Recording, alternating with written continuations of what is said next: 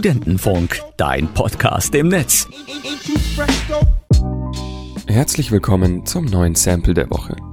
Hier werden bekannte Songs zerlegt und auf ihre musikalischen Einflüsse und Samples analysiert.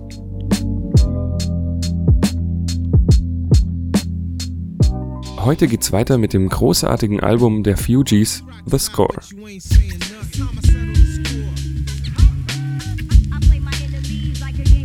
Letztes Mal hatten wir den Song Family Business und heute wagen wir uns an den zweitbekanntesten Song des Albums Ready or Not heran. Denn der hat eine spannende Geschichte und die möchte ich euch heute erzählen.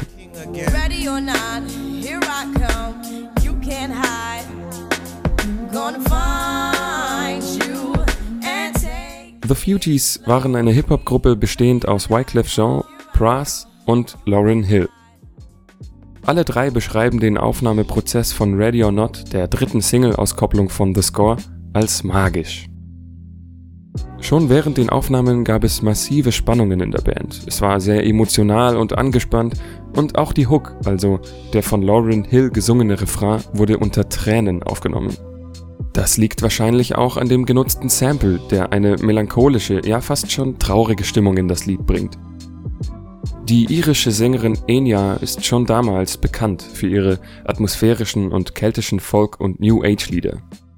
Einer ihrer weniger bekannten Tracks ist das Lied Boudica, das von den Fugees mehr oder weniger eins zu eins gesampelt wurde.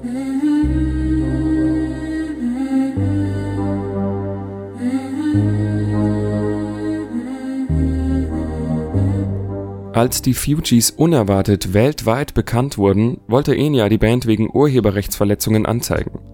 Das Sample wurde nämlich ohne Einverständnis der Künstlerin genutzt. Enya ließ die Anklage jedoch fallen, nachdem sie herausfand, dass die Band keine aggressive Gangster-Rap-Gruppe ist. Nicht direkt gesampelt, aber gecovert ist die Hook. Und zwar von den Soul- und Funk-Legenden Delphonics. Die brachten 1968 das Lied Ready or Not, Here I Come heraus, dessen Chorus dann von Lauryn Hill gecovert wurde.